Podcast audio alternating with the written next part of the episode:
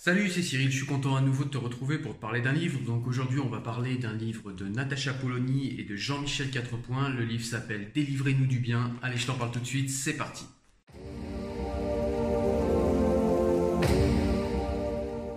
Alors de quoi nous parle ce livre? Eh bien ce livre en fait va au début dans la, dans la préface hein, euh, nous mettre un petit peu en contexte, c'est-à-dire nous rappeler ben, voilà, ce qui s'est passé, dans quelle société nous sommes, la société euh, post-MeToo, la société euh, où tout un tas d'associations prétendent rééduquer le dominant par excellence. Le, donc le dominant c'est celui qui est qui est quadragénaire, qui est blanc, qui est masculin, qui est par essence intrinsèquement euh, un dominant, même quand il n'en est pas conscient. Hein, tout ce qu'il fait le, désigne comme étant le dominant avec des structures de pensée dominantes. Voilà, donc c'est ce que ces gens euh, dans ces associations euh, qui défendent tout un tas de particularismes, que ce soit des particularismes sexuels, ethniques, religieux, etc. etc. Il y a tellement de phobies qu'on a actuellement dans la société, que ce soit homophobie, grossophobie, transphobie, euh, euh, islamophobie, euh, judéophobie, christianophobie, toutes ces phobies, voilà, on psychiatrise le, moindre, le moindre écart de langage. et donc ces gens prétendent nous rééduquer, donc toutes ces associations prétendent nous rééduquer. en fait, on va parler de ça au niveau du rapport à MeToo dans le premier chapitre. Le second chapitre, je l'ai trouvé hyper intéressant, c'est pour moi le chapitre le plus intéressant du livre.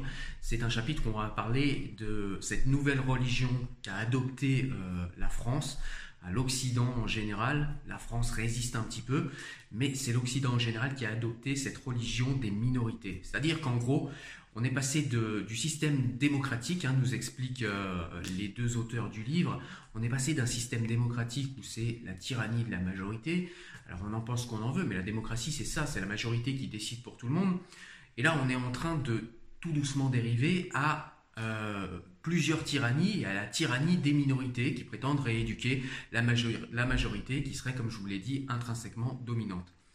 Et donc on ne peut plus rien dire à ces minorités. Le simple fait qu'elles soient minorités qu'elle soit, euh, ouais, le simple fait que ces gens soient minoritaires et soient organisés en minorité, selon des particularismes, voilà, toujours de plus en plus euh, complexes, de plus en plus euh, fallacieux parfois, de plus en plus, ouais, de plus en plus idiots à certaines fois, il faut quand même le dire. eh bien, le fait que ces gens seraient des minorités ne permet plus aucune critique de leur discours, ne permet plus aucune critique de ce qu'ils disent, puisque forcément, quand vous êtes blanc et quadragénaire, euh, vous êtes forcément un dominant. Donc, quoi que vous disiez, la logique, votre logique, votre argumentation et votre rhétorique est de suite, euh, de suite euh, disqualifiée. Hein. on ne s'intéresse pas à vos arguments. Ce que vous êtes invalide ce que vous dites. Voilà, et c'est un petit peu le discours. Et pour, les, pour les minorités, eh bien c'est le contraire. Peu importe les énormités qu'elles disent, hein, et puis dans le livre, il est cité plusieurs exemples, mais on en a tous en tête, hein, des exemples de, gens des quartiers qui venaient, qui étaient antisémites, ou bien de, euh, gens qui étaient juifs et qui étaient euh, islamophobes. Alors même si je conteste le mot, on en a parlé dans d'autres vidéos, euh, voilà, on va, on va les traiter d'islamophobes, ils auront, ils auront le droit de rien dire, etc. Enfin, vous voyez ce que je veux dire? Vous n'avez plus le droit de critiquer qui que ce soit qui soit une minorité, qui se dise euh, qui disent appartenir à une minorité et vous n'avez plus le droit euh, de critiquer les discours minoritaires parce que ce sont des minorités et par définition les minorités ont dans cette nouvelle religion des minorités toujours raison. Voilà. Et donc c'est ceci qui est euh, montré euh, donc par des éléments factuels hein, que je vous laisserai découvrir dans le livre parce que ça va être trop long de, tout développer ici. Mais en tout cas, c'est de ça dont on parle dans le deuxième chapitre et je l'ai trouvé très très intéressant. On va s'attarder longtemps sur euh, l'islamophobie hein, puisque bah j'en ai parlé dans une vidéo récente que je vous ai fait sur la chaîne. C'est quand même quelque chose qui est extrêmement flagrant. Ça crève les yeux que l'islamophobie empêche de critiquer l'islam et l'islamisme surtout. On va parler également des minorités sexuelles qui sont vraiment elle aussi très agressif, euh, très pardon, à ce niveau-là. Le livre démontre bien que c'est des sujets dont on ne peut plus parler de manière apaisée. Il y a tout de suite un parti pris. Si vous émettez la moindre critique sur, euh, sur ce que font ces minorités, sur ce que réclament ces minorités, et eh bien tout de suite vous êtes taxé de islamophobe, de transphobe. Vous n'aimez pas les LGBT, vous n'êtes pas LGBT friendly, etc. enfin voilà, on arrive à des dérives comme vous savez cette personne qui avait fait parler d'elle sur les réseaux sociaux en disant qu'elle n'était ni homme ni femme et qu'elle était non binaire. Enfin, on arrive à des choses qui sont complètement voilà, on touche plus le sol. C'est de ça dont il va être question dans le deuxième chapitre que j'ai vraiment beaucoup apprécié dans ce livre.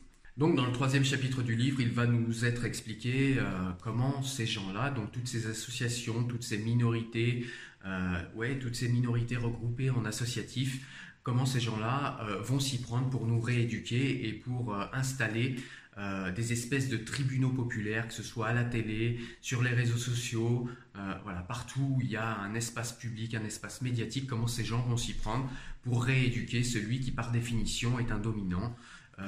voilà, le blanc, euh, quadragénaire, lui, c'est lui qui, euh, qui euh, a en lui toutes les, tous les stigmates par essence de la domination, donc c'est lui qui devra le moins parler. Mais voilà, pareil pour le féminisme. J'en ai pas parlé, mais c'est également traité dans le deuxième chapitre. Hein. on parle aussi du féminisme, qui, certes, le, féministe, le féminisme est quelque chose d'extrêmement important, quelque chose d'extrêmement respectable, et c'est grâce au féminisme qu'on a eu des avancées majeures dans le monde, mais il y a aussi des dérives des néo-féministes qui vont vraiment trop loin. Enfin, comme ces, euh, ces histoires de, personnes avec les jambes écartées dans le métro, où faudrait, euh, faudrait légiférer pour les, euh, pour les hommes qui écartent trop les cuisses dans les métros. Enfin, les mêmes néo-féministes qui, par exemple, défendent le voile au nom du, du minoritarisme, c'est-à-dire voilà, au nom de la défense des minorités. On peut critiquer un homme qui écarte trop les cuisses dans le métro, mais on s'empêche de voir euh, l'aliénation patriarcale qu'est le voile. Et voire même, on explique que le voile, par exemple, est féministe.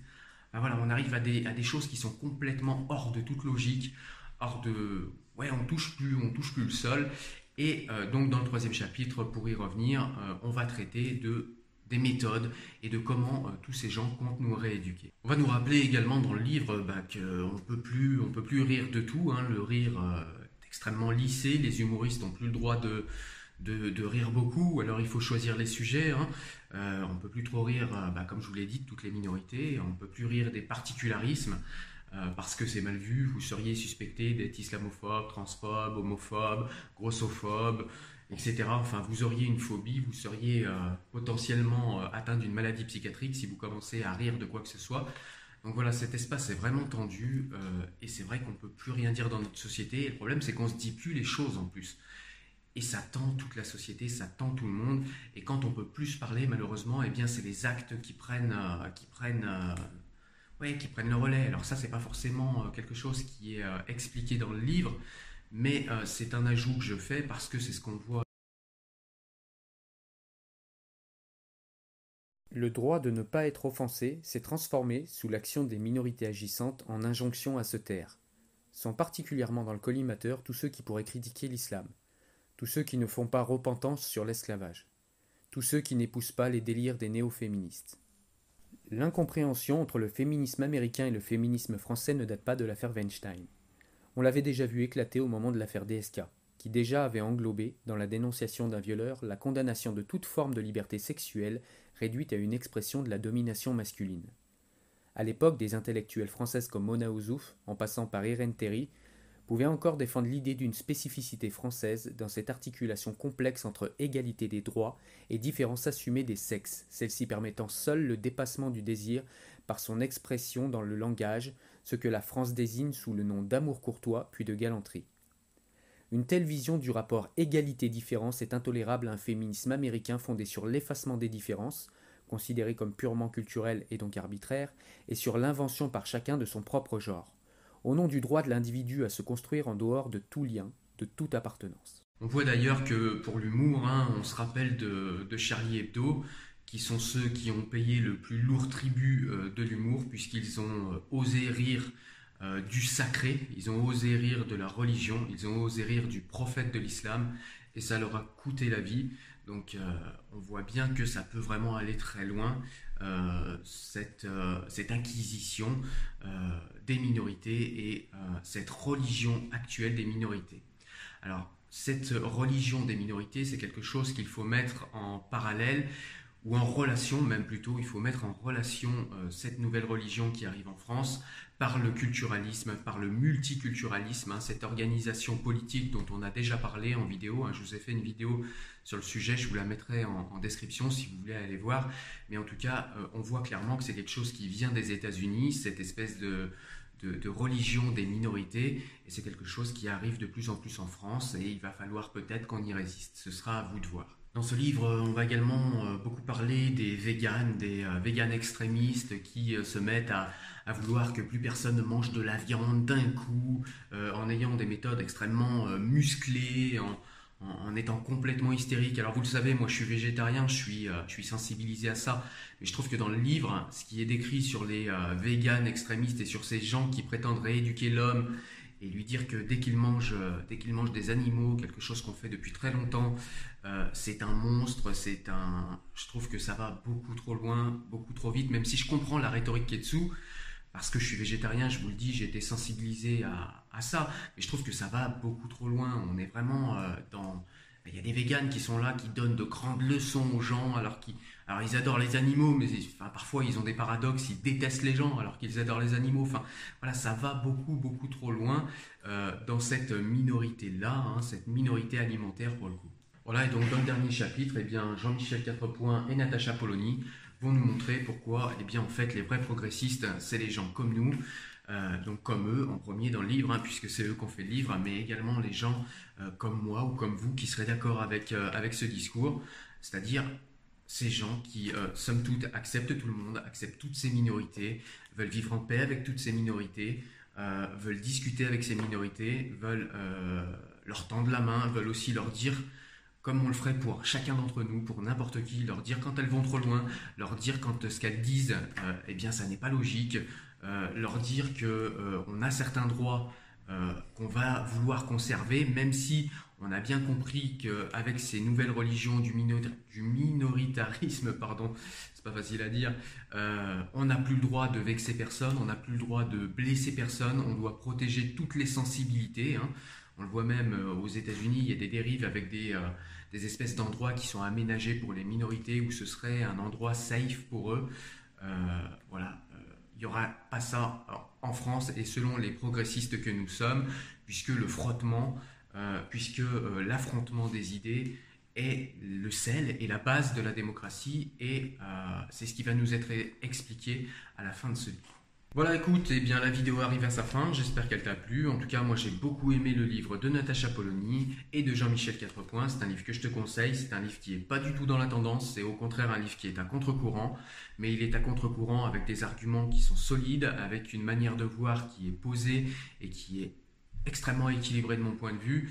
Donc je trouve que c'est un livre qu'il faut lire dans la période actuelle pour essayer de se libérer un petit peu de tous ces carcans et se déculpabiliser de tous ces nouveaux religieux, euh, pas forcément des religions monothéistes, hein, que ce soit les religieux, comme je vous l'ai dit, euh, de la nourriture, les religieux euh, du, du, minoritarisme décidément, mais en tout cas, voilà, tous ces, toutes ces nouvelles personnes qui sont entrées euh, de plein pied dans la religion des minorités, eh bien, ils ont besoin qu'on leur euh, mette en face des arguments euh, rationnels et logiques pour leur faire comprendre qu'ils vont trop loin. Et c'est ce que fait ce livre. Et c'est pour ça que je le trouve très intéressant. Voilà, et eh bien écoute, si tu as aimé, n'hésite pas à me mettre un petit pouce bleu, hein, ça fait toujours plaisir. N'hésite pas également à partager la vidéo si tu penses que ce livre peut plaire à quelqu'un. je te laisse également t'abonner à la chaîne si jamais tu veux être au courant des nouvelles vidéos dès qu'elles sortent. Moi je te dis à la semaine prochaine pour une nouvelle vidéo. Porte-toi bien. Ciao ciao. Salut.